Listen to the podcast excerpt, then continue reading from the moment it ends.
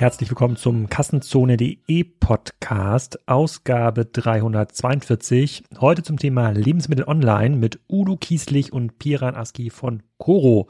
Wir reden über Gorillas, andere schnelle Lieferdienste in Berlin, über den Unterschied zu Picknick und Co. und was sonst noch so passiert in der Welt der Lebensmittel-Online-Händler. Ich habe mit ähm, Udo ja schon im Januar ein kleines Update gemacht, aber es passiert gerade so viel, es gehen so viele hundert Millionen Dollar täglich in diesem Markt weltweit. Da müssen wir leider ein kleines Update machen. Piran hat sich auch inspirieren lassen und ein kleines Side-Business gegründet. Darüber reden wir auch. Und ähm, ich glaube, es ist ganz aufschlussreich für den einen oder anderen. Unter anderem sezieren wir auch den Manager-Magazin-Artikel zum Thema Lebensmittel-Online-Händler, also Gorillas, Flink und Co. Da sind auch ein paar Statistiken genannt.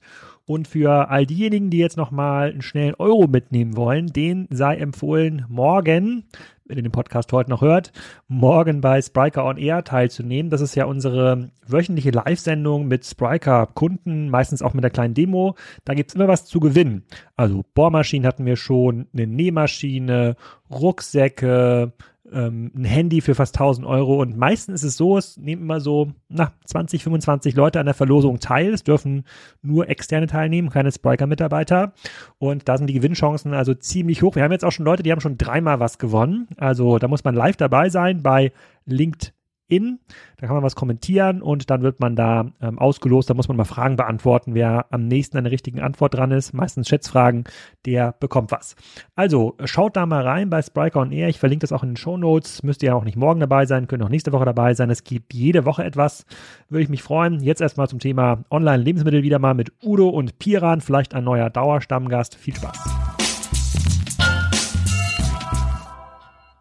Udo und Pira, herzlich willkommen zum Kassenzone Podcast. Heute geht's weiter mit dem Thema Food Online. Wir hatten am Wochenende schon einen Podcast mit dem äh, Gründer von Klosterkittchen, Mario Fürst, und haben auch über E-Food gesprochen. Heute reden wir aber im Wesentlichen darüber, wie bekommt man das Essen an den Kunden. Wir hätten diese Session eigentlich gerne gemacht bei Clubhouse, hatten jetzt eigentlich verabredet. Ähm, da hatten wir vor wenigen Wochen noch mehrere hundert Parallelhörer äh, zum Thema Food Online. Ist aber nicht mehr so, ist zu viel passiert. Die Leute haben keine Zeit mehr für Clubhouse. Ähm, sag mal ganz kurz, äh, was ist denn bei euch so im ersten Quartal passiert? Ihr wart ja beide schon Kassenzone Gäste, deswegen müsst ihr euch gar nicht mehr vorstellen. Aber äh, vielleicht gebt ihr mal ganz kurz ein Quartalsupdate 2021. Udo. Ähm, ja, also ich habe, äh, also erstmal lieben Gruß in die Runde und die Hörerschaft schön gesund bleiben. Ähm, ja, ich habe natürlich interessiert hier die äh, Marktentwicklung weiter beobachtet, auch hier und da ein paar Tests gemacht.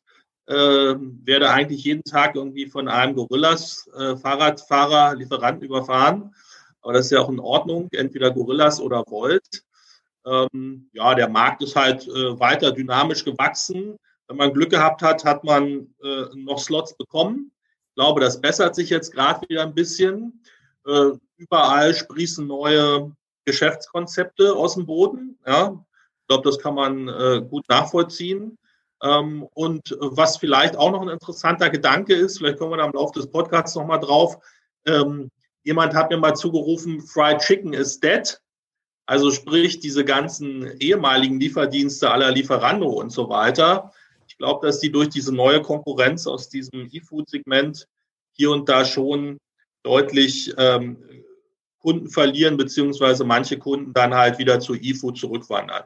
Das finde ich so ein bisschen die, äh, die interessantesten Sachen. Okay, gehen wir gleich darauf ein. Fried Chicken ist dead, nur das zum Verständnis. Das heißt, die Leute gehen weniger zu McDonalds und äh, bleiben lieber direkt quasi auf ihrer Terrasse vorm Haus sitzen und äh, äh also, werden vom Gorillas-Fahrer bedient. Also entweder machen die ein Upgrade, das heißt, die, äh, die wollen nicht mehr Burger und Inder und Pizza, sondern die wollen etwas Nobleres, das wäre dann Volt. Oder sie sagen, ich möchte nicht mehr 40 Minuten auf meinen Burger warten, der dann, äh, wo man dann mit schlechtem Gewissen reinbeißt, sondern ich will einfach in 10 Minuten was bestellen und koche mir was Leckeres zu Hause für einen halben Preis. Okay, gut. Da kommen wir gleich nochmal drauf äh, zu. Vielleicht nochmal, Piran, äh, du nochmal ein paar Minuten. Äh, was ist in Q1 für dich so passiert? Wahrscheinlich sind deine Zukunftsprognosen für, für Koro ja nicht schlechter geworden, gehe ich mal von aus. Ja, das ist korrekt. Also wir haben viel, viel gearbeitet. Ich glaube, das war mit auch das härteste Quartal ähm, und auch das stärkste Quartal. Wir sind stark gewachsen. Ähm, wir wachsen ja immer so zwischen September und Mai sehr stark und dann gibt es so eine kleine Stagnationsphase. Es geht nicht runter, aber der Umsatz bleibt irgendwie gleich und dann geht es wieder weiter mit dem Wachstum. Ähm, ja, also ich, ich beschäftige mich ungefähr 80 Prozent meiner Zeit mit Sortimentserweiterung. Wir wollen so ein bisschen zurück auch zur Drogerie und äh, mehr Drogerieprodukte aufnehmen, Produkte, die auch verbraucht werden, aber nicht aus dem Food-Bereich kommen. Und äh, das Food-Segment wird aber auch aufgebaut. Also das, das geht voran und so ein paar Ideen haben wir auch mitgebracht. Ähm, eben dieses Lieferdienstmodell, äh, über das wir kurz mal gesprochen haben auf Clubhouse, das haben wir vorangetrieben, haben Gründer dafür gefunden. Ähm, und ja, das, äh, das geht weiterhin voran. Wir merken sozusagen, es gibt keinen Abbruch nach Corona. Die Leute bestellen immer noch so verrückt, wie, wie es letztes Jahr angefangen hat. Ähm, ich meine, die dritte Welle, es gibt ja jetzt wieder einen Lockdown, aber ich gehe auch nicht davon aus, dass es zurückgeht. Mhm. Und ganz kurz zu der Erweiterung eures Sortimentes, also die Leute, die sich für das Choro-Geschäft interessieren, da verlinke ich nochmal den Podcast in, äh, in den Kommentaren beziehungsweise in den Show Notes. Gleiches Konzept, also bei den, bei so einem viel verbrauchten Gut wie, ja, nehmen wir mal äh, Koro Klopapier, ja, ähm, würdet ihr das auch quasi in Großpackungen äh, dann an den Kunden geben und irgendwie direkt sourcen? Also ihr geht dann nicht ins Handelsgeschäft, sondern versucht selber, dass da immer Koro draufsteht als Marke. Exakt, exakt. Äh, uns ist egal, wo das draufsteht, ob das direkt auf dem, auf, auf dem Papierblättchen draufsteht oder nur auf der Verpackung oder mit einem Sticker oder so. Dann, dann nehmen wir immer sozusagen das Einfachste, was möglich ist. Aber ja, das wird dann sozusagen in der Großpackung zu dir geliefert. Ähm, tatsächlich gibt es halt einige Produkte, das haben wir jetzt gemerkt, wir, da haben wir angefangen mit so Mehl-Sourcing, ähm, das heißt so Typ 405, 550 und so. Das sind super kaputte Produkte. Unsere Einkaufspreise sind, ähm, selbst wenn wir da irgendwie LKW-weise abnehmen, bei, bei ja, 36 bis 38 Cent pro Kilogramm Mehl. Bei Lidl wird das angeboten zu 38 Cent inklusive Mehrwertsteuer. Das heißt, da verdient man gar nichts mehr dran. Und da halten wir uns fern von. Also es gibt einige Produkte, die bietet der Handel einfach nur an, damit, damit sie da äh, sind und der Kunde da vorbeikommt. Aber die, die verdienen, glaube ich, selber nichts dran. Und ähm, da gucken wir uns immer an, okay, gibt es da ähm, eine Premium-Produktalternative, wo wir preislich vielleicht ein bisschen attraktiv, attraktiver sein können. Genau, und das gucken wir uns hm. gerade an. Es gibt so besonders gut hergestelltes Mehl, da gibt es doch bestimmt eine höhere Zahlungsbereitschaft. Aber gut, da möchten wir jetzt noch nicht drauf, äh, sozusagen drauf, äh, drauf abgehen. Dann noch letzte, äh, letzter Joke zu Clubhouse. Nutzt ihr es noch aktiv? Wann habt ihr das letzte Mal Clubhouse geöffnet, zugehört, mitgemacht? Also ich glaube, ich habe Clubhouse vor zweieinhalb, drei Monaten letzte Mal genutzt oder ja, also ist schon sehr lange her. Habe am Anfang kurz irgendwie mitgemacht und dann habe ich gemerkt, dass das frisst einfach zu viel Zeit und irgendwie gibt es da auch nichts Neues mehr. Udo? Ja, ist äh, ähnlich. Ich habe jetzt keine Statistik in der Hand, aber ist wahrscheinlich auch mehr als vier Wochen her.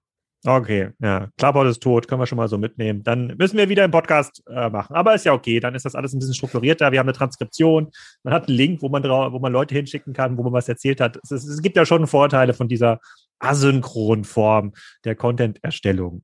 Ähm, das hat sich anders angefühlt vor ein paar Wochen bei Clubhouse, aber das ist nun mal so. So, fangen wir mal an mit Gorillas. Ähm, wir haben schon in unserem 2021 drüber gesprochen, ähm, äh, Udo, und du hast hier im Vorfeld des äh, Podcasts auch nochmal einen Artikel aus dem Manager-Magazin rumgeschickt, habe ich hier in ausgedruckter Form vor mir liegen.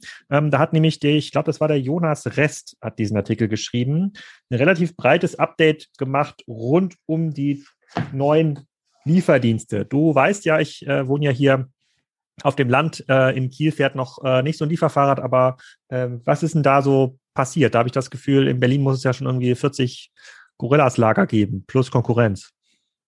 Ja, also ähm, also allgemein ist Gorillas stark gewachsen. Ja, also das kann man ja an, den, an der Anzahl der neuen Städte äh, absehen. Also Stichwort London haben sie eröffnet. Ich glaube, Paris ist jetzt auch schon eine Weile her. In Holland haben sie mehrere Städte aufgemacht. Ähm, und sie haben auch innerhalb der deutschen Städte äh, die Depots erweitert. Also man kommt ja mit dem Zählen kaum hinterher.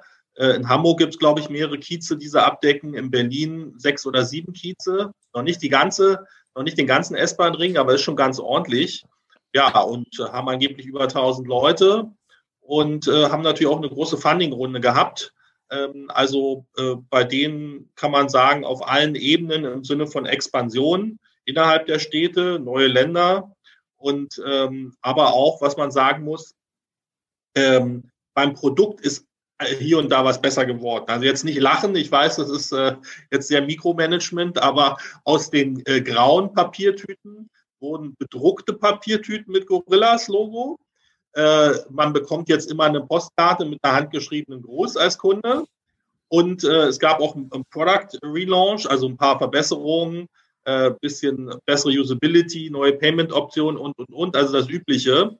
Also die sind schon auch operativ besser geworden, äh, haben auch Frischfleisch und äh, ähnliche Späße, aber haben natürlich immer auch noch mit Kinderkrankheiten zu kämpfen. Äh, plus, also im operativen Bereich, Sortiment und so weiter. Und äh, was man vielleicht auch noch sagen kann, ist, äh, es gibt jetzt eine Reihe von äh, etablierten Konkurrenten, ja, die alle mit viel Geld angetreten sind. Und was man noch äh, ergänzen sollte, ist, es gibt halt hier und da aus der, sag jetzt mal, aus der Gesellschaft heraus äh, kritische, kritische Kommentare, so nach dem Motto, äh, sind denn so eine Depots in der Innenstadt geeignet? Ist das denn in Ordnung, wenn da ständig zehn Fahrradfahrer vor der Tür rumfahren und so weiter? Okay, gehen wir gleich nochmal im Detail drauf ein, auf das, äh, auf das Geschäftsmodell. Du bist ja auch ein Berliner Piran. Ne? Bist du auch ein Gorillas-Nutzer? Absolut. Ich bin vor, vor drei Monaten oder vor zweieinhalb Monaten Kunde geworden und ich bin absolut begeistert. Und ich habe jetzt sogar sozusagen zu Hause hier bei mir in Steglitz, ähm, haben, liefern die jetzt auch hin. Und ich muss ein bisschen aufpassen, dass ich nicht zu viel, zu viel Geld verliere. Aber ersetzt, ersetzt du damit deinen äh, Wocheneinkauf, beziehungsweise wenn du alle zwei, drei Tage mal zum Rewe, Edeka, Aldi äh, gehst, ersetzt es das? Nee, um, um fair zu bleiben, also ich, ich glaube, ich habe jetzt dreimal bestellt. Zweimal waren die Bestellungen eher so, abends will man noch was trinken, ich habe kein Tonicwasser, ich bestelle das jetzt schnell. Ähm, dann habe ich mir aber auch direkt irgendwie so ein Monkeys Gin mitbestellt. Das äh, war dann natürlich irgendwie ganz gut profitabel, denke ich, für die. Ähm, und ja, viel ist auch so, so, so experience-driven. Also ich bin ja auch so ein Foodie. Ich gucke mir dann an, was haben die irgendwie Cooles. Dann haben die irgendwie diese Zimtschnecken von Zeit für Brot, die man eigentlich nur in Mitte ja. kriegt. Ähm, die kann man dann irgendwie in Steglitz bestellen. Das finde ich irgendwie ganz cool. Oder dieses Knalle-Popcorn, was auch ganz lecker ist. Ähm, aber ich muss mich selber dran gewöhnen, dass ich da auch mal die Dinge bestellen kann, die ich normalerweise auch beim Einkaufen kaufe. Das äh, ist bei mir noch nicht so richtig nativ drin. Ähm, dass ich da mal sozusagen meinen halben Wocheneinkauf auch machen kann. Das habe ich zum ersten Mal tatsächlich vorgestern gemacht. Da habe ich hier so richtig Artischocken und Beeren und was auch immer ähm, Dinge gekauft, aber bin dann relativ schnell auf 50 Euro gekommen, weil ich dachte, ich probiere auch gleich die Erdnussbutter mal aus. Hm. Ähm, das war dann wieder ganz gut teuer. Also ich nutze es immer noch so ein bisschen als Experience-Kanal, weil es gibt da ja auch so Berlin Buddies und sowas. Das, das gibt es ja bei einem Rewe gar nicht. Da muss man ja durch so einen langen Listungsprozess und Co. Ähm, ja, aber ja, wird immer mehr und wird immer, wird immer besser. Und äh, ich, ich glaube sozusagen, da stand 15 Minuten, der Fahrer bei mir, bei mir war in Mitte, nee, Quatsch, in Steglitz in, in, in sechs Minuten da. Das hat mich so, so erstaunt. Das fand ich so. Ja. Okay, lass doch mal dann zwei Sachen diskutieren. Aber das Geschäftsmodell und das zweite, so was bedeutet das denn für die äh, äh, lieben Nachbarn, neben denen äh, sich ja dann diese Dark Stores auch irgendwie aus, ähm, ausbreiten. Mhm. So, in dem Manager-Magazin gibt es eine Grafik, die heißt Cash Burn.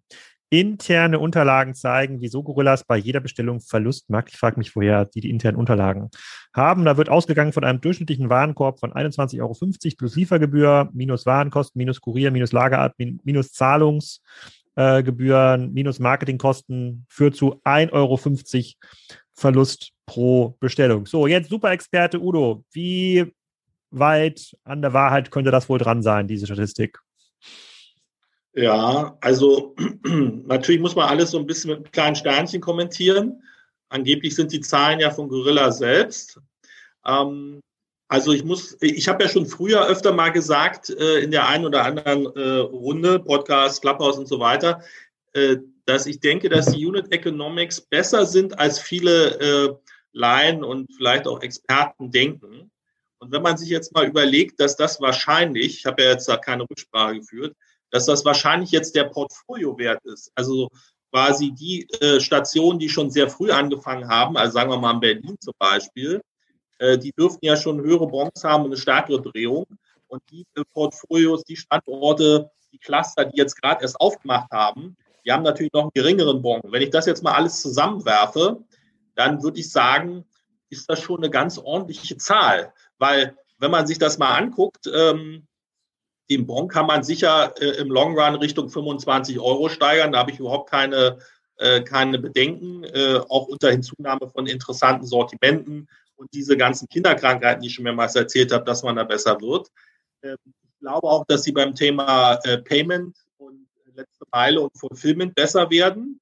Ähm, und wie gesagt, vieles löst sich auch mit mehr Drehung.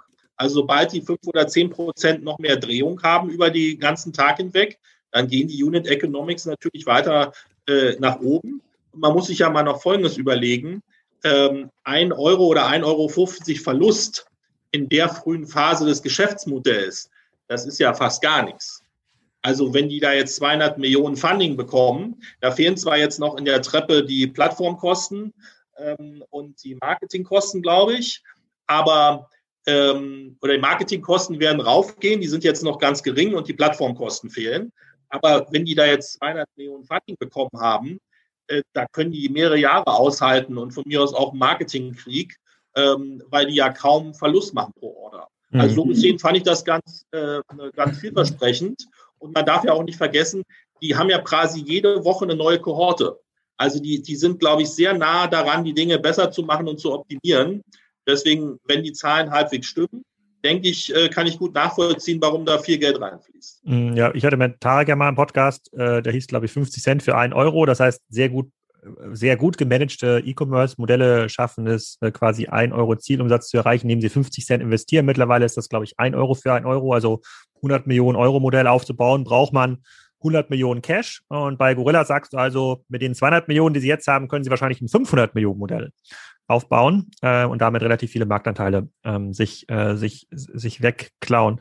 Ähm, ich, ich will gleich nochmal Pirans Meinung da, dazu hören, aber ich noch eine Perspektive, die in dem Artikel auch ähm, kam, die fand ich ganz spannend. Da hat der Jonas geschrieben, der gesamte Lebensmittelmarkt, also ein durchschnittlicher, äh, so ein durchschnittlicher Kaufmannsladen von Edeka Rewe, die machen einfach sehr wenig Marge, so zwei Prozent. Ne? Also wirklich nicht viel Marge. Und ja. wenn da viel und, und diesen in den Fixkosten können sie nicht viel machen. Ja, das Gebäude ist da, der Parkplatz ist da, die Mitarbeiter braucht man, um die Fläche zu bedienen. Das heißt, wenn da mal so fünf bis zehn Prozent des Umsatzes rausgehen aus diesem Markt, dann muss man anfangen, Läden zu schließen. Das lässt sich dann einfach nicht mehr, äh, nicht mehr profitabel betreiben, weil einfach zu wenig Umsatz da ist, um diesen Gewinn zu ähm, erwirtschaften. Teilst du diese Meinung auch? Also ist es so krass, weil diese fünf bis, ja, fünf bis zehn Prozent, die haben wir ja in fünf Jahren vielleicht sogar schon erreicht.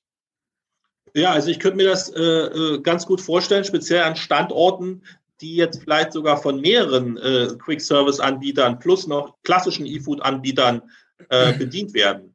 Da ist dann sozusagen der Rewe bei mir hier um die Ecke in Mitte zum Beispiel. Da sind bestimmt drei oder vier klassische Vollsortimenter mit E-Food angeboten dabei. Und dann sind jetzt demnächst bestimmt drei, würde ich sagen, wenn nicht noch mehr, äh, Gorillas, äh, Flinks, äh, Jokers und wie sie alle heißen, noch am Start. Ähm, also die haben ja jetzt schon hier in der Innenstadt, würde ich behaupten, mehr als fünf Prozent.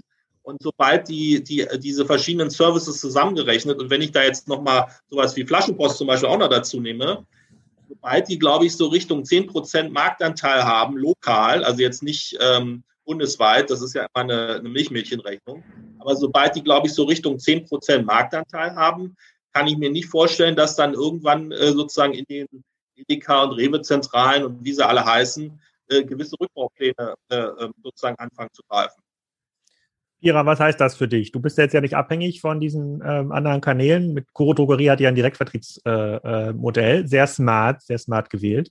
Ähm, aber versuchst du auch jetzt deine Produkte dort äh, möglicherweise listen zu lassen? Ja, wir sprechen schon mit denen. Das heißt, ich kann ja. diese, diese Superfood-Dinger, die wir da, äh, die wir bei dir mal besprochen haben, keine Ahnung, das Avocado, Avocado-Mehl, falls es sowas geben sollte. das äh, gibt es demnächst vielleicht bei Gorillas? Also, Alex, du hattest so viele Kombinationen, die du jetzt wählen konntest. Avocado-Mehl haben wir gerade nicht, nee. nee. Aber ähm, nee, nee, also ich glaube tatsächlich, dieses, dieses klassische Modell, hier Großpackungen, Preis, äh, also sozusagen ein bisschen was sparen und so weiter, da können wir natürlich nicht das gesamte Sortiment abbilden bei den Gorillas oder so. Ähm, aber gerade die Produkte, die halt innovativ und besonders gut sind, die wollen wir da natürlich listen. Ähm, ja, ich glaube nicht, dass das eine das andere Geschäftsmodell zumindest sozusagen, also Coro ist ja schon ein Extremum mit Großpackungen und, ähm, und da einen guten Preis pro 100 Gramm und sowas kriegen, dass, dass ein Gorillas da, da irgendwie ähm, Coro ersetzen wird. Das ist einfach ein komplett anderes Geschäftsmodell. Ähm, ja, das, das sozusagen tangiert uns ehrlich gesagt gar nicht so stark, wie wir dachten. Aber, aber ihr beiden als äh, Top-Kunden von Gorillas, wann wärt ihr bereit zu wechseln? Wann würdest du, Piran, die Flink-App öffnen? Also was wäre der Trigger äh, äh, für mhm. dich? Weil das ist ja jetzt so ein bisschen das, der spieltheoretische ähm, ja, spieltheoretische Ansatz, der jetzt ja ganz spannend ja. ist. Jetzt, äh, das vergleichen jetzt alle mit diesen Lieferdiensten. Ähm, ob das wirklich so ist, bin ich mir noch gar nicht so sicher, weil es ja doch schon ein sehr lokales äh, äh Business ist am Ende des Tages. Aber wann würdest ja. du deine 50, deinen 50 Euro Warenkorb mit der Erdnussbutter zu Flink rüberziehen? Ich, ich, glaube, das ist sozusagen ziemlich individuell. Also ich sozusagen früher, vor, vor zwei, drei Jahren hätte ich noch gesagt, okay, da müssen die Preise minimal besser sein und dann bin ich weg. Jetzt habe ich da einen gewissen Login-Effekt, weil ich einfach keine Lust habe, mich mit neuen Apps zu beschäftigen und das ganz gut aktuell für mich funktioniert.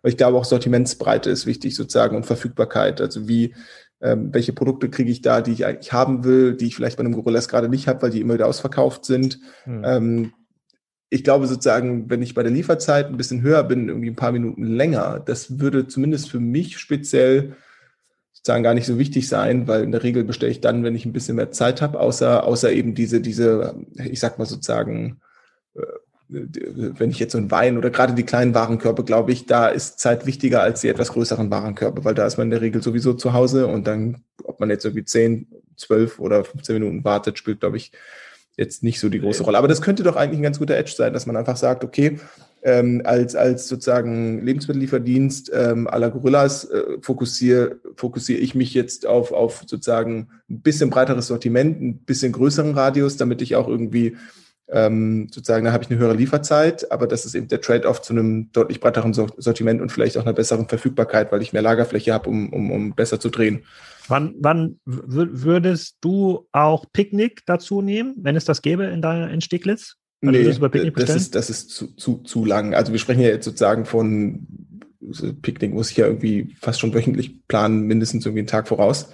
Ja, genau. Ähm, musst du auch. Ich weiß gar nicht, ob es ein. Tag voraus ist, aber ähm, genau, musst du auch. Aber kriegst ja zu Discountpreisen äh, deine normale Bestellung, die du sonst beim EDK oder Aldi gelassen ja. hättest. Ja, ja. Nee, nee, nee, das würde ich, glaube ich, nicht machen, weil da ist sozusagen der Convenience-Faktor, dass ich, ich meine, ich denke zu wenig über, über äh, zu wenig darüber nach, dass ich, dass ich das, was ich morgen oder sowas einkaufen werde. Weil irgendwie fällt mir spontan ein, ich muss jetzt noch was einkaufen, dann gehe ich in den Rewe, der ist bei mir direkt gegenüber und ähm, kaufe dann die Sache ein, die Sachen ein oder, oder bestelle dann bei Gorillas.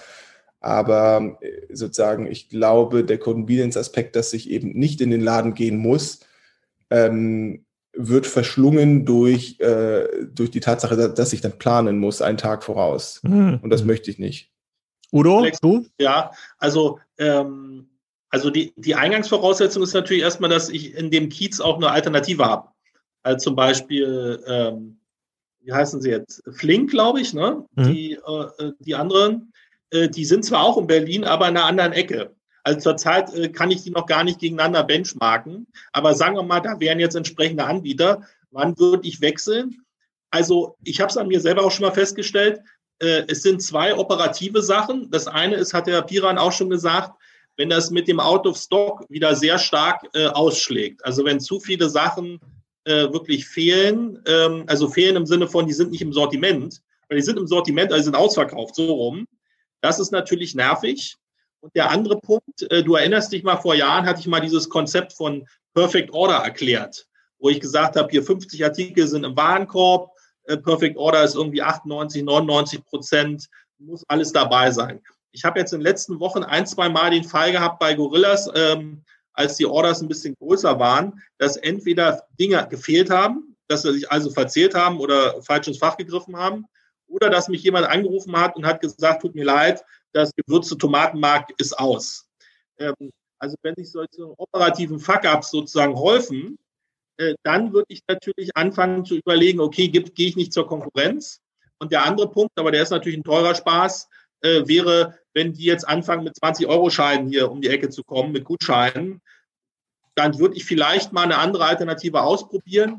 Aber für mich ist eher das Thema Verfügbarkeit und operative Exzellenz ein Wechselgrund. Mhm. Okay, ver ver verstehe ich. Ähm, das ist aus der App-zu-App-Perspektive nachvollziehbar. Aber zweite Frage war, würdest du zusätzlich noch zu diesen Schnelllieferdiensten Picknick dazu nehmen?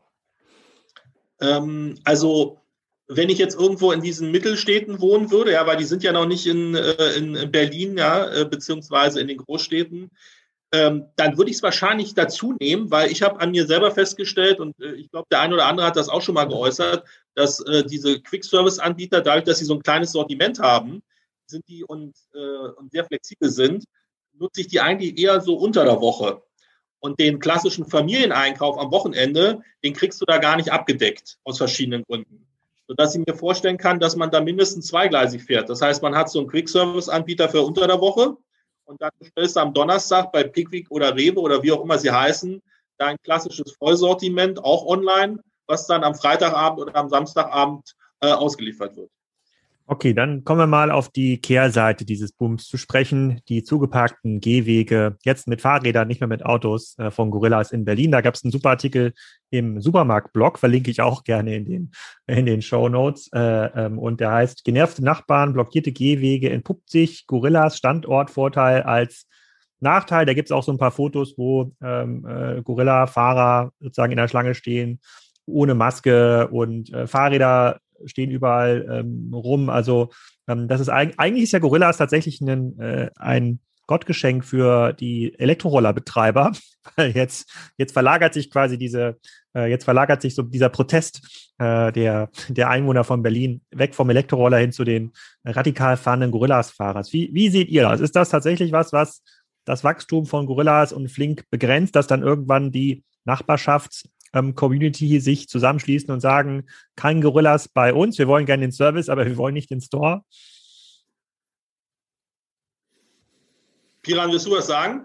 Ja, äh, ich meine, sowas gibt es ja immer irgendwie, egal welches operative Business tangiert, ja immer irgendwie andere Leute da, wo es ausgeführt wird. Und ähm, ich kann mir schon vorstellen, dass da was passiert, äh, weil aktuell sozusagen zumindest, wenn ich äh, an so einem Gorillas-Lager vorbeifahre, ist da schon sehr, sehr laut Musik an und so weiter. Und äh, sozusagen, die leben das auch. Und ähm, ich glaube, das wird ein bisschen zurückgehen. Dann gibt es da irgendwie ein bisschen ein paar Auflagen, dass die ein bisschen leiser sein sollen. Aber mehr glaube ich nicht. Ob da jetzt ein Supermarkt drin ist oder ein Gorillas-Lager, spielt im Endeffekt auch keine keine Rolle, glaube ich, für die Anwohner. Ähm, und letztendlich ist so ein Lager ja auch nur begrenzt skalierbar. Also das kann ja dann irgendwann auch nicht viel größer werden. Irgendwann ist es effizienter, ein zweites Lager einfach aufzumachen.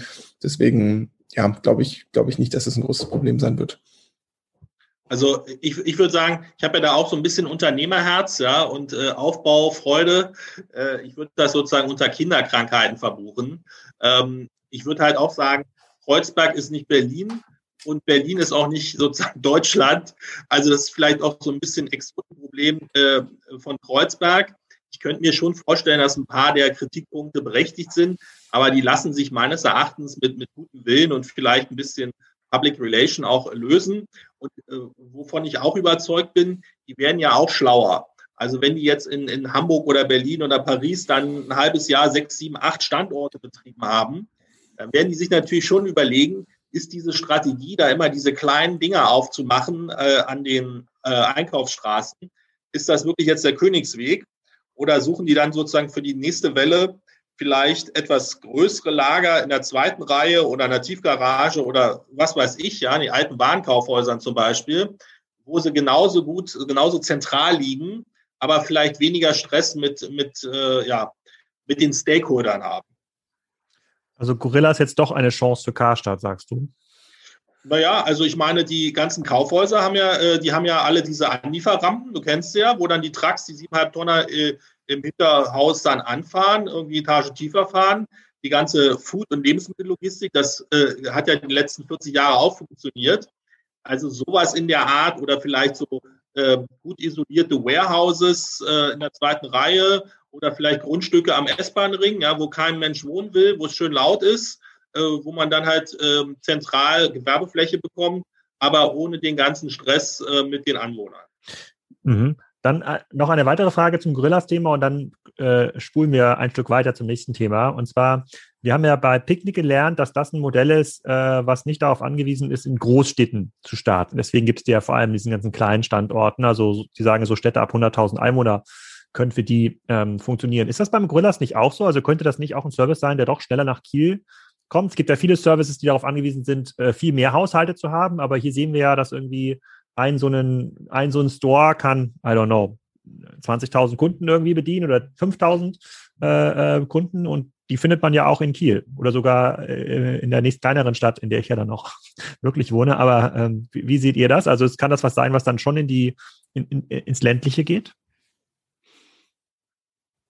Also ich würde sagen, ich glaube, wenn man jetzt an diese Theorie glaubt, dass sie jetzt erstmal die Option abgrasen mit dem höchsten Grenznutzen, ich glaube, letzte Woche haben sie jetzt Leipzig eröffnet. Ja? Leipzig hat irgendwie 600, 700.000 Einwohner, 650.000. Und da sind sie jetzt aber auch erst nach ja, neun bis zehn Monaten hingegangen. Äh, dann äh, sozusagen aus der Logik abgeleitet und weil sie, glaube ich, eher international expandieren als jetzt in Deutschland, könnte ich mir vorstellen, dass Kiel wahrscheinlich eine Chance hat, äh, vielleicht jetzt auf ein, zwei Depots, aber eben nicht jetzt, sondern vielleicht erst in einem halben Jahr. Aber der Lawrence Leuchner von Kia Mobility, der hat ja im Podcast erklärt, dass diese Kleinstandorte wie Kiel besonders profitabel sind, weil da der Wettbewerb fast null ist und die Leute quasi aus null Versorgung direkt auf einen hohen Standard ja. kommen. Und, und wenn man einmal so eine Stadt dicht gemacht hat, äh, wie Kiel, dann ist es ja für die nächst, nächsten Anbieter dann noch schwerer, weil man ja viel schneller die äh, äh quasi ja alle relevanten Kunden erreichen kann. Ja. Aber ich, ich denke mal, wenn du jetzt so Expansion Manager bei Gorillas bist und du hast da deine Europakarte und deine Deutschlandkarte und du hast da irgendwie 50 potenzielle Targets, dass die derzeit halt immer erstmal die größeren Targets, äh, sowas weiß ich nicht, Leipzig, London, Brüssel, Rotterdam nehmen und sozusagen Bayreuth, Kiel und Gelsenkirchen, die kommen dann halt in sechs bis zwölf Monaten. Mann, Mann, Mann, das versuche ich hier alles hier aus Kieler Perspektive rauszuholen und wird, wird, wird, wird, wird wieder nichts. Aber naja, ist, es, ist, ja. ist, ist, ist es nicht auch so, dass es irgendwie, dass Kiel zum Beispiel auch gar nicht so dicht besiedelt ist wie irgendwie Städte mit mehr Einwohnern? Ähm, weil grundsätzlich Hypothese sind irgendwie kleinere Städte weniger dicht besiedelt als größere Städte? Nö, also ich glaube, so im Kieler Kern, da auch, wo die ganzen Unis sowas sind, da gibt es genau diese Mehrfamilienhäuser mit irgendwie fünf, ja. sechs Etagen, die sind genauso dicht besiedelt wie jetzt so der Standardstadtteil okay. in, äh, äh in Berlin. Das, das glaube doch, das glaube ich, das, das geht schon. Aber ich, ich, äh, ich, gut, vielleicht kommt zuerst das Picknickauto. Ich versuche, ich bleibe dran. Ich versuche alles rauszuholen. Vielleicht, vielleicht noch ein Gedanke hier, Stichwort Expansion. Äh, wenn jetzt die verschiedenen Konzepte in Europa antreten mit einem Sack voll Geld, was natürlich Sinn machen könnte, und da gibt es ja äh, 20 Jahre Erfahrung, anstatt sich da sozusagen in Frankreich, England oder äh, Deutschland äh, die Konkurrenz zu liefern. Vielleicht macht es auch Sinn zu sagen, man, man expandiert in zwei, drei, sag mal, mittelgroßen Ländern, zum Beispiel Österreich oder Dänemark, besetzt wie verrückt äh, Dänemark und Österreich und wartet dann, bis irgendein großer äh, ja, Player kommt und sagt, ich war nicht schnell genug, ich kaufe dich auf und äh, so hat man auch einen erfolgreichen Exit. So wie Colonial zum Beispiel in Norwegen, ne? sozusagen, die da ja. das, das, das Rennen machen. Okay, verstehe ich. Dann äh, gucken wir mal so ein bisschen über den östlichen Tellerrand. Ich habe äh, Udo schon vorab einen Podcast geschickt, den ich aufgenommen habe letzte Woche. Ich hoffe, der ist live, wenn dieser Podcast ja auch live geht. Da habe ich gesprochen mit dem E-Commerce Manager ähm, der, zweit, äh, der zweitgrößten russischen äh, Lebensmittelkette. Ähm, ja, und das Spannende an Russland ist ja, die meisten Businesses, die es dort gibt, sind ja erst entstanden nach dem, äh, nach dem Mauerfall. Ja, ähm, das heißt, es gibt, da gibt es gar nicht diese 50 bis 100 Jahren alten Businesses mit sehr, sehr verkorksten Strukturen, sondern die meisten Sachen sind tatsächlich erst 25 bis 30 Jahre alt. Ähm, dazu gehört auch Magnet, ähm, dieser, äh, dieser äh, E-Commerce-Händler äh, dieser Lebensmittelhändler. Und der hat mir ein paar spannende Sachen beschrieben. Äh, der meinte, es ist seit letztem Jahr ist ein totales E-Commerce Eldorado, seitdem Ozon, das russische Amazon, in die Börse gegangen ist und jetzt alle verstanden haben, dass Online-Business viel höher bewertet wird als klassisches Business, wird da investiert wie verrückt. Und das führt zum Beispiel dazu, dass so eine Drei-Stunden-Lieferung mittlerweile in Russland, in allen größeren Städten, also nicht nur in St. Petersburg und Moskau, sondern auch in, äh, auch in Städten so ähm, unter äh, zwei Millionen Einwohnern, das wird gar nicht mehr akzeptiert. Das ist gar, das ist schon eine zu langsame äh, äh Lieferung. Ähm, sozusagen e Express wird zum Standard. Also diese 10-Minuten-Lieferung wird zum Standard und dann gibt's halt noch diese, ja, ich weiß gar nicht, wer das genannt hat, Medium Express, 45 Minuten. Ja, wenn man, wenn man halt ein bisschen Zeit hat äh, zum Warten. Und als ich da so zugehört habe, vielleicht du hast ja schon mal reingehört, Udo, ich habe dir den Teil schon mal vorher geschickt, da habe ich so gedacht, so, oh mein Gott, das ist ja, äh, wie, wie krass ist, wie krass ist das denn? Ähm, diesen Effekt haben wir in Deutschland ja bei Weipen noch nicht. Was hast du da so rausgehört? Gab es da so zwei drei, äh, zwei, drei Dinge, die du besonders spannend findest oder wo du sagst, na, das lässt sich so leider nicht auf Deutschland übertragen?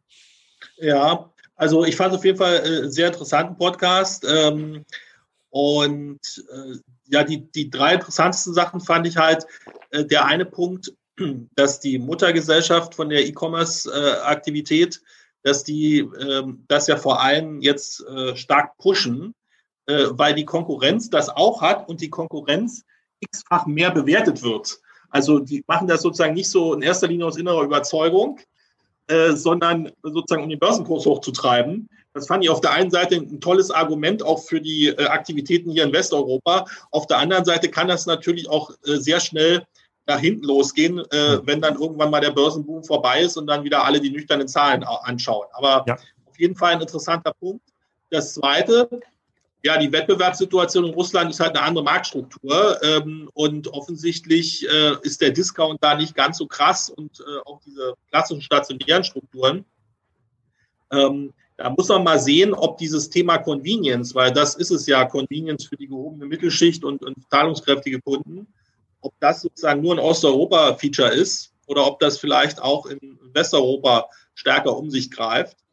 Und ja, der dritte Punkt, ähm, das äh, ist ja jetzt auch ein Phänomen, was wir schon mehrmals beobachtet haben, ist, dass in Ländern, wo es halt eine starke Einkommensspreizung gibt, dass da eben so eine Service-Konzepte, Quick-Delivery-Konzepte leichteren Stand haben, weil es die Kaufkraft gibt, aber eben auch am unteren Ende äh, der, des Arbeitsmarkts hinreichend viel äh, Arbeitskräfte, die dann eben im Lager und auf der letzten Meile da äh, mitarbeiten können. Ja? Also das fand ich so die drei interessantesten Aspekte in dem Podcast. Ja, jetzt kann Pierre an leider nicht mitreden, der hat es ja noch nicht gehört. Äh, äh der, äh, deswegen wollen wir das Thema auch gar nicht so ausbreiten. Ist, äh, ähm, ich, ich verlinke das auch nochmal in den Shownotes. Ich hoffe, das äh, kriege ich zeitlich, äh, zeitlich übereinander. Also der E-Commerce-Manager von äh, Magnet erzählt so ein bisschen, wie es da gerade abgeht. Ähm, und ähm, ja, da sehen wir, äh, da ist Gorillas schon der Standard in, äh, in Moskau und die reden auch über ganz andere Zahlen. Jetzt öffnen sie einfach in den nächsten paar Monaten nochmal 30 Dark Stores in Russland, äh, in Moskau oder nochmal 20 äh, an einem anderen Standort, Standort schon, schon Wahnsinn, äh, wie das geht. Äh, mir ist noch eine Frage durchgerutscht äh, zum ganzen Thema Gorillas und Flink. Die öffnen jetzt ja gefühlt an jedem Tag oder alle zwei Tage einen Standort. Ähm, und da stellt sich so ein bisschen die Frage, wie geht das? Wo kriegt man so schnell so viele Leute her und so viele Fahrräder her und die Ware? Ist das, ist das alles noch hands-on? Hast du da mehr Einsichten, Piran oder, oder Udo? Geht das wirklich? Kann man alle zwei Tage an einem Standort in Europa so einen Darkstore öffnen? Also ich persönlich habe da keine Insights und auch keine da also Daten. Wir kennen so ein, zwei Leute, die dort arbeiten und zum Beispiel hier ähm, in, in den Niederlanden da ähm, ähm das, das Lager aufgebaut haben und sowas. Aber sozusagen konkret, ob ob es unmöglich ist, da genügend Fahrer und Mitarbeiter für solche Stores zu finden in so kurzer Zeit, das, ja. das weiß ich nicht. Erinnert mich so ein bisschen an die wilden Zeiten von Rocket, als die Groupon internationalisiert haben und gesagt haben, wir müssen nächste Woche jetzt hier, keine Ahnung, in Portugal live gehen mit dem, mit Groupon, wir brauchen 100 Deals. Hier ist die Telefonliste von allen, äh, von allen Händlern in, äh, in, ähm, in Lissabon, ruft die mal an, wir brauchen Rabatt.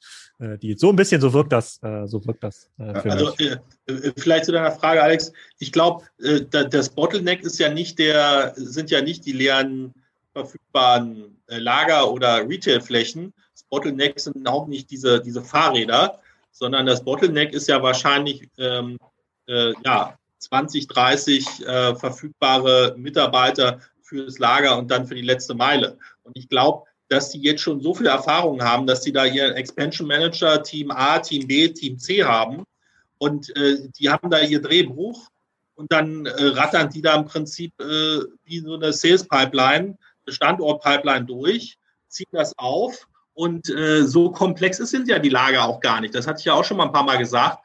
Ähm, da kannst du, wenn du smart bist, eine gebrauchte Fachbodenanlage reinstellen, ein paar Handscanner, eine Kühltruhe, dann hast du ein paar Tische, eine Lampe, ein Radio, damit gute Stimmung ist, äh, eine Türöffner, dann testest du das ein, zwei Tage und äh, dann kommt der Großlieferant am Morgen und äh, los geht's. Hm. Ja, ich glaube, ja, gut, habe ich mal doch Hoffnung für Kiel. Vielleicht macht ja jemand in Kiel oder der anderen Marke ähm, auf, wenn ihr jemand, äh, wenn ihr jemand zuhört. Das finde ich auf jeden Fall ganz spannend. Da gibt es bestimmt noch ein paar Regionalmarken, die dort äh, entstehen. Aber äh, Piran, du hast dich davon inspirieren lassen. Wir haben darüber schon im Clubhouse geredet vor ja, gefühlt einem halben Jahr, aber es ist, glaube ich, erst ein paar Wochen ähm, her, äh, wenn die Leute sich gewöhnen an dieses äh, 10-Minuten-Fenster. Was bedeutet das fürs äh, Thema Mittagsessenlieferung oder warmes Essenlieferung? Magst du davon ein bisschen erzählen, wie weit deine Gedanken da gediehen sind? Ja, also ich kann da so ein bisschen was erzählen. Wir sind noch nicht ganz so weit, dass wir von den ersten Tests sprechen können. Aber ähm, ja, ich glaube sozusagen Lieferando, die Experience, ich weiß nicht, wie ihr das seht, äh, ich weiß gar nicht, ob es das in Kiel gibt, ähm, aber zumindest in Berlin für Udo, ähm, da wartest du quasi in der Regel 30 bis 45 Minuten auf dein Essen. Das Essen wird relativ ineffizient, beziehungsweise erstmal kundenseitig kommt es dann so halb zermatscht an. 90 Prozent auf der Plattform ist jetzt nicht, nicht wirklich super gesund. Und wenn du wirklich gut dort was essen willst, dann zahlst du eigentlich 12 bis 15 Euro in Berlin. Ähm, und dann, mir ist es einfach so oft selber passiert. Ich bin im Büro, ich habe 20, 25 Minuten bis zum nächsten Termin. Das lohnt sich also für mich nicht rauszugehen und irgendwo was zu bestellen ähm, und dann to go, to go zu essen, weil ich 10 Minuten hin brauche, 10 Minuten warte, 10 Minuten zurück. Und wenn ich was bestelle, kommt es eh äh, viel zu spät an. Und ähm, dann dachte ich, es kann doch nicht sein, dass ich mir irgendwie meinen Einkauf liefern lassen kann, aber warmes Essen nicht in, in, in 10 Minuten oder 15 Minuten irgendwie bei mir habe. Und da haben wir relativ früh schon auch mit Udo gesprochen. Ich glaube, Udo, du warst der Erste, den wir da so ein bisschen involviert haben, um mal so ein bisschen zu fragen, ob das, das ganze Modell ein Loophole hat. Aber was wir, was wir machen wollen, ist eigentlich, ähm, ja, so, so was ähnliches wie Gorillas, ähm, nur für, für warmes Essen, zumindest sozusagen, was den Claim kundenseitig angeht. Ähm, businessseitig finde ich Lieferando jetzt auch irgendwie ein bisschen, sozusagen, muss man sich überlegen, aber es wird halt irgendwo super ineffizient, zu hoher Miete und hohem Personalaufwand. In der Küche ein Essen gekocht, dediziert für ähm, genau dich, wenn du bestellst und dann kommt ein Fahrradfahrer dorthin, holt dieses Essen ab und fährt es dann zu dir. Ich meine, sozusagen auch diese Fahrradflotte ist ja für den Lieferando nicht, nicht profitabel, da zahlen die ja drauf. Ähm, und was wir uns überlegt haben, ist eigentlich einmal effizient in der Großküche oder Kantine zu produzieren für ein Ballungsgebiet oder für bestimmte Bezirke. Und dann, statt dass man da Restaurants hat oder Cloud Kitchens, in denen man dann quasi produziert, ähm, belädt man eine Van-Flotte oder eine Sprinterflotte aus diesen, aus diesen, ähm, aus dieser Großproduktion. Und dann baut man diesen Van eben um, dass da eben der Fahrer, der dann zum Kunden fährt, ähm, hinten kurz reingehen kann und diese, diese Komponenten ähm, zusammensetzen muss oder kann. Und das Essen muss natürlich komplett anders gedacht werden. Also du kannst nicht einfach irgendwie ein Curry mit Gemüse und so weiter warm halten, dann wird das alles matschig, sondern das Curry selber muss einfach nur aus Soße bestehen. Das muss zum Beispiel heiß werden. Ich mache das jetzt einfach am Beispiel Curry, weil das irgendwie das Gericht ist, mit dem wir starten wollen. Dann irgendwie Reis muss warm gehalten werden. Das muss nicht super heiß sein. Und das Gemüse muss auch irgendwie warm gehalten werden oder zumindest lauwarm sein, sodass sozusagen bei der Zusammensetzung, der Konfektionierung dieses Essens in der letzten Sekunde vor Auslieferung, dass dann mit dem heißen Curry das ganze Gericht eigentlich sozusagen wirklich zum, zum richtigen Gericht wird.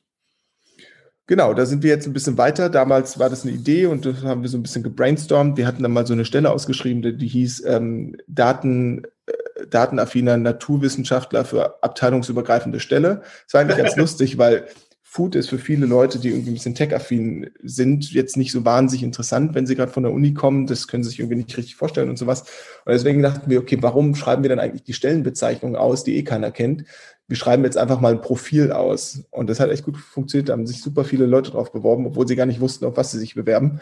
Die haben gedacht, ich bin ein datenaffiner Naturwissenschaftler und abteilungsübergreifend arbeiten finde ich toll.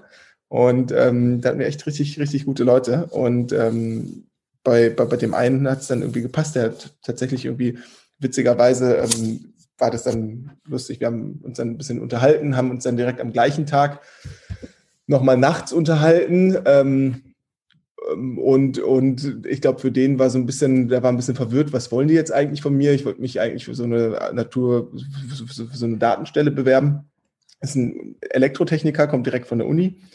Und ähm, ja, dann haben wir über den Deal gesprochen und den hat er dann quasi auch über den Doppelgänger-Podcast mal verifizieren lassen. Da haben dann tatsächlich ähm, ähm, die beiden Philips darüber diskutiert, ob das ein guter Deal äh, sein könnte oder nicht. Und äh, ja, da haben wir dann quasi angefangen und werden jetzt ein halbes Jahr eine Testphase machen. Wenn es gut funktioniert, werden wir es als Tochtergesellschaft von der Coro ausgründen.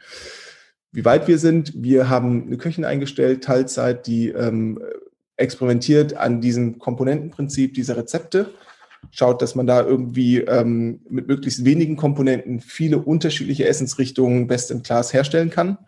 Ähm, Curry ist eben das Essen, mit dem wir, also mit dem wir starten wollen. Ähm, und ähm, haben jetzt auch schon den ersten Sprinter geleast und sind gerade dabei, den umzubauen. Ich glaube, das ist genau der Knackpunkt, das ganze Ding durch die Gesundheitsamts Zulassung zu bekommen, dass das alles irgendwie koscher ist, dass, äh, dass die Prozesse innen dann richtig gedacht werden und dann müssen wir selber mal irgendwie mit zwei, drei Vans rumfahren durch die Stadt und gucken, wie es ist, ähm, äh, das alles irgendwie zusammenzupacken, wo der Bottleneck ist und so weiter und so fort. Da kann man jetzt nicht ausgemusterte Foodtrucks nehmen? Ähm, kann man schon, aber wirklich sinnvoll ist das gar nicht, weil die sind eigentlich super sperrig. A, B sind die super teuer Ich meine, Foodtrucks werden aktuell wie verrückt gesucht und die sind eigentlich sofort weg, wenn sie auf den Zweit Zweitmarkt kommen. Ähm, und ich habe halt viele Sachen drin, die ich gar nicht brauche, wie zum Beispiel die Klappe von der Seite. Ich will ja nicht sozusagen daraus verkaufen, sondern ich will ja eigentlich nur schnell reingehen, effizienten Prozess drin haben, wie ich auch wieder was rauskriege und dann wieder einsteigen und weiterfahren. Hm. Äh, ich weiß gar nicht, ob du dich erinnerst an den Podcast. Ich habe mal mit dem, ich glaube, Markus Berg war das, von Stadtsalat in Hamburg einen Podcast gemacht. Und die hatten auch die Idee, dass sie dann ähm, aus den Foodtrucks, die dann mittags irgendwo stehen, die Fahrradkuriere äh, noch bedienen, die dann Salate ähm, ausliefern. Das ja dann auch so eine, von der Kalkulation könnte das, ja, ist glaube ich relativ, na, das, Salate sind glaube ich noch deutlich teurer. Wenn ich auf Stadtsalat gehe, sind wir heute bei 15, 16 Euro und das Curry-Gericht, was du wahrscheinlich anbieten kannst, ist wahrscheinlich noch ein bisschen günstiger, oder? Ja, ja, also wir, wir wollen mal starten mit, ich glaube, sieben oder acht Euro und mhm. je nachdem, ob man das mit Tofu, Rindfleisch, Hähnchen oder einfach nur ohne irgendwas bestellt. Mhm. Aber ja, deutlich günstiger. Ja. 7, okay. 7, Euro. Aber auch erstmal nichts für Kiel. Ne? Ähm, frage ich mal, frage ich hier mein Jury mit, mein Jurymitglied äh, äh, Udo, was hältst du davon? Ähm, ja, ich bin ja ein bisschen biased. Ne? Ich bin ja hier wahrscheinlich im, in der Pilotregion. Ähm, meine Oma hätte gesagt, äh, haben Sie auch Kartoffeln? ähm, ich glaube, äh, Spaß beiseite, ich glaube, die, die, die Defizite, die Piran da beschrieben hat, äh, die äh, treffen weitestgehend zu. Ja? Also, dass äh, diese, diese Lieferandos dieser Welt, sage ich mal, dass, die haben sicher ihren Zweck, aber die haben halt oft halt auch viele Defizite. Ja? Also es, äh, es dauert lange, es ist relativ teuer, man hat ein schlechtes Gewissen. Es gibt eigentlich nur Burger, Inder und Pizza. Äh, so hochwertige Sachen gibt's nicht. Die Verpackungen sind nicht so toll. Also da ist schon irgendwie eine Marktlücke, sage ich mal. Die Frage wird wahrscheinlich so sein, ähm, äh, wie man das obsmäßig gut hinbekommt, äh, weil die Leute essen natürlich, weiß ich nicht, zwischen 11 bis 14 Uhr und dann vielleicht nochmal so zwischen 17 bis 20 Uhr, wie man sozusagen diese, diese Wellen, diese Peaks äh, so abfedert, dass man die eben optimal nutzen kann äh, und immer noch hinreichend äh, Geschäft macht. Aber ich sage mal, why not? Äh, die die Setup-Kosten sind wahrscheinlich überschaubar. Muss man probieren. Okay, gut. Also Daumen hoch hier von der äh, von Jurymitglied äh, Udo. Ich bin, ich bin gespannt, wenn ich mal wieder in Berlin sein sollte. Wer weiß, wann das der Fall äh, ist mit äh, sozusagen nach Corona. Dann äh, probiere ich das auf jeden Fall, äh, probiere ich das auf jeden Fall aus. Dann der letzte Frageblock, mh, der glaube ich ganz wichtig ähm, ist, weil er so ein bisschen über den Tellerrand nochmal blickt. Ihr habt gerade beschrieben, Lieferando hat eigentlich einen, ein Problem. Äh, wenn jetzt sich Geschäftsmodelle wie Gorillas oder solche Schnelllieferdienste, äh, wie du sie möglicherweise aufbaust, Piran oder Volt, ähm, durchsetzen, dann wird es für Lieferando so ein bisschen eng, aber es wird möglicherweise auch eng für den, ähm, für den klassischen Kentucky Fried ähm, Chicken. Ähm, dazu einmal die Frage, ist das wirklich so? Also, wenn das alles so ein bisschen skaliert, hat dann irgendwie der klassische McDonalds-Filialbetreiber ein Problem? Äh, und B, kann man das schon irgendwo sehen, wenn das so sein sollte? Also in, in Märkten, äh, wo dieses Geschäftsmodell schon ein bisschen weiter ausgerollt ähm, ist. Ich habe das mir notiert hier in meiner äh, To-Do-Liste oder Themenliste. Fried Chicken is dead. Das hast du im Eingangsstatement gesagt, Udo. Das ist gut. So. Ne? Ja. Ist mir auch zugerufen worden, aber ich habe es mir gleich gemerkt. Hm. Ähm, äh, ja, Piran, willst du was sagen? Ja, äh, ich weiß gar nicht sozusagen, das ist, da, da, da seid ihr, glaube ich, beide stärker drin, sozusagen den Gedanken da weiterzuspielen, was jetzt Gorillas und Co. mit so stationären Geschäften macht. Ähm, also schwierig. Also ich hätte jetzt gesagt, ähm, ähm, nicht unbedingt, nur ich glaube, das, das, das ist zwangsläufig, also ich denke da natürlich an das Geschäftsmodell, was wir jetzt aufbauen, zwangsläufig sozusagen strukturell eine Veränderung mit sich ruft. Also vielleicht muss es dann in Zukunft auch nicht mehr effizient effizienter sein, dass man eine Filiale hat, irgendwo am Kudamm mit großer Fläche, äh, wo man dann auch drin produziert, sondern dann produziert man vielleicht woanders, äh, vielleicht in der B-Lage oder irgendwo im Hinterhaus. Und da macht man dann das ganze Liefergeschäft, wenn das sozusagen einen hohen prozentualen Anteil erreicht. Und ähm, vielleicht äh, sozusagen beliefert man aus dieser Produktion dann auch seine kleine Filiale irgendwo in einer guten Lage, wo die Leute mal vorbeilaufen. Also irgendwann sozusagen werden die Leute ja trotzdem in Innenstädten vielleicht mal vorbeilaufen. Und wenn sie Hunger haben, äh, wollen sie dann auch irgendwie Fried Chicken oder sowas essen. Das äh, kann ich mir schon vorstellen, dass es weiter so passiert. Aber sozusagen die Idee oder sozusagen der Gedanke, wo produziere ich möglichst effizient ähm, und auch sozusagen wie viel Prozent meiner, meiner, meines Umsatzes macht dann auch ein Lieferdienst aus das ist dann, das ist dann sozusagen eine andere Frage. Aber es drängt, glaube ich, schon diese großen Hersteller und Marken eher in die Richtung Supply Chain und Produktion und weniger Kundenkontakt, weil dann natürlich ich, sobald ich ähm, ausliefere an, an Gorillas, Gorillas die Kundendaten hat und alles Mögliche und ich bin dann sozusagen nur Hersteller, einer von vielen, die bedient werden durch, durch äh, einen Lieferdienst. Und äh, ja, das ist natürlich, also sozusagen, wenn, wenn man mal irgendwie jetzt in Unternehmensbewertung und sowas denkt, ist das natürlich nicht so, nicht so toll, wenn ich da den Kundenkontakt verliere. Aber die Frage ist halt sozusagen, war der Kundenkontakt davor so besser? Also habe ich sozusagen durch, durch das in die Filiale gehen dann wirklich so relevante Daten noch rausgezogen als Kentucky Fried Chicken und da auf der Basis irgendwie optimiert? Das, das weiß ich nicht. Da kann ich nicht sagen, was da, was da groß gemacht wurde. Ähm, ja, vielleicht, vielleicht äh, meine Gedanken dazu, Alex. Also der eine Punkt ist, wenn ich mir jetzt hier Börsentv angucke in den USA, äh, da war am Anfang immer großes Rumgejammer bei den Fastfood-Ketten.